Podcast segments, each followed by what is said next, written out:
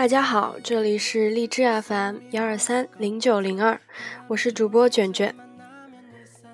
上一期节目已经将滥用健将组的危害分析完毕，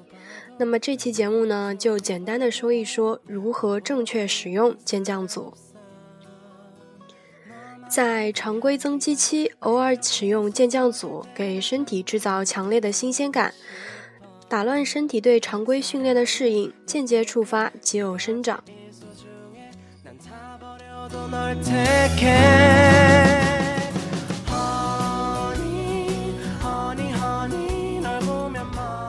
适量的健将组可能对减脂有利。如果你的训练目的是减脂，那么你应该采用高密度紧凑的训练模式，在训练中你需要累积氧债，你的呼吸应该是急促的，总是感觉上气不接下气。也就是说，你应该采用较短的组间间歇，或者没有组间间歇，避免身体完全恢复。新陈代谢训练中的不完全恢复会促进生长激生长激素的分泌，对减脂有很大的效果。这些模式都符合健将组的特点。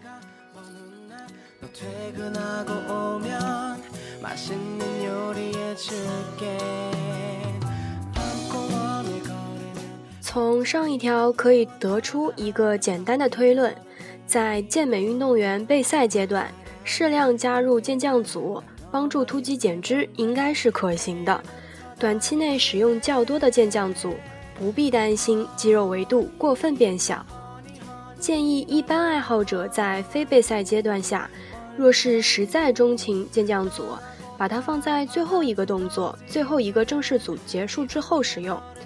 这样是为了避免肌肉力量过早透支，保证我们之前的每个动作收缩质量。好，